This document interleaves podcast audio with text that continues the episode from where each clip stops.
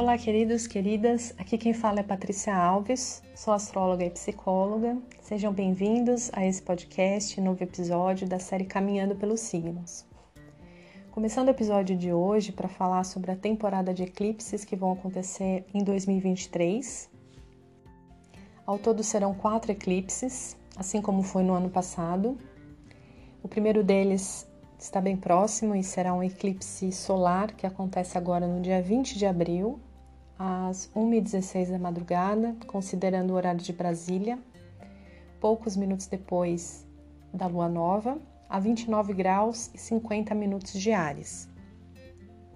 Muito tem se falado sobre esse eclipse, que é raro e um potente evento cósmico que vem para abrir um novo capítulo nas nossas vidas, ao mesmo tempo que traz consciência sobre algo que está oculto.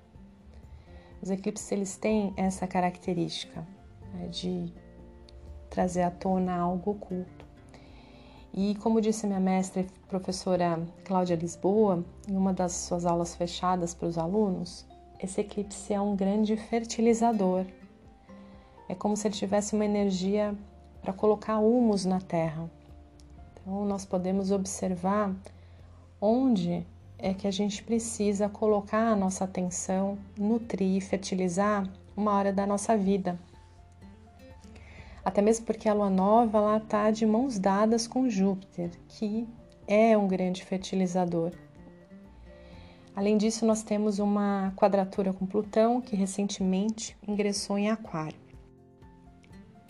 O que há de interessante no eclipse solar, no primeiro signo do zodíaco, é que nós temos um tipo especial de lua nova, que nos inspira a deixar algo do passado para trás e começar a escrever uma história diferente de fato, é uma energia de renovação. Sendo que essa é a segunda lua nova de Ares do ano novo astrológico. Como o nó do norte está em touro, esse novo começo, as novas sementes plantadas, vem como um convite para desacelerar, focar na ancoragem daquilo que é importante e que nos faz sentir seguras, seguros, e também se conectar com os nossos sentidos para perceber o que precisa ser transformado, né? construindo ou reconstruindo ali a nossa realidade com bases sólidas mantendo a fidelidade a si mesmo e aos valores que são realmente essenciais para nós.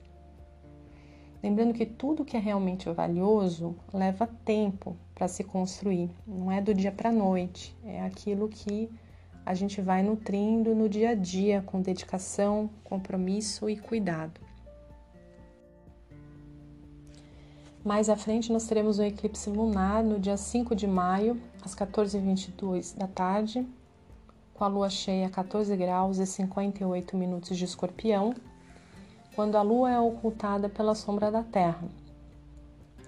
No segundo semestre acontecem os outros dois eclipses. Um é, eclipse solar no dia 14 de outubro, às 14h59 da tarde, com a lua nova a 21 graus do signo de Libra, quando nós teremos ali a ativação de um eixo diferente, porque Desde 2022, os eclipses estão acontecendo todos no eixo dos signos de Touro e Escorpião, onde também estão os nodos lunares. E a partir dessa data, né, a gente vai ter uma lua nova de Libra e a mudança de eixo também dos nodos lunares. Essa lua nova, com Sol, Lua, o nodo Sul unidos no signo de Libra, é, tocarão ali em valores essenciais compartilhados em parceria, e com a sociedade, ao passo que também vai evocar mais equilíbrio e o senso de justiça, no sentido divino da palavra, né? transformando as dinâmicas de poder.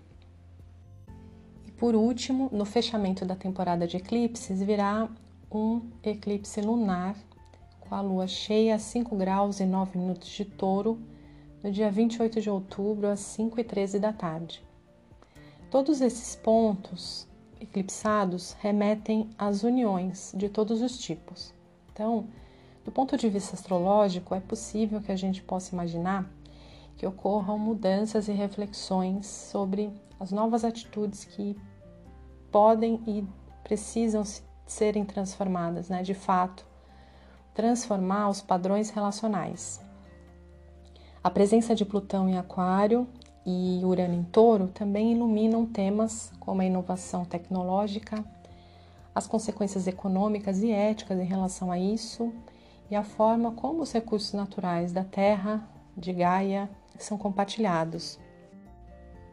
Como nós estamos usando esses recursos tecnológicos e naturais. Precisa haver realmente uma transformação né, na consciência social para cuidarmos melhor da nossa casa, do nosso planeta. Isso a gente já tem sempre falado e percebido, tendo em vista todas as crises sociais que estão claramente vindo à tona e mais fortemente desde 2020. Os eclipses sempre trazem essa energia potente de mudanças, com a ativação de algo que é finalizado e há também ali um novo início, com duração de aproximadamente seis meses. Cada eclipse tem esse tempo, o ciclo de aproximadamente seis meses. Nós podemos observar e os mais sensíveis também podem sentir uma semana antes ou uma semana depois também, depois do eclipse, o que precisamos trabalhar. Eu sempre digo também que nos dias dessas datas é recomendado se resguardar um pouco mais, evitar os extremos, né? São dias para refletir e observar, porque as energias já estarão muito fortes no céu. Toda magia é algo natural e não precisa da interferência humana nesse momento. Então por hoje é isso. A ideia foi fazer uma breve contextualização com pequenas dicas para esses momentos de eclipse, de forma a contribuir com vocês nesse momento.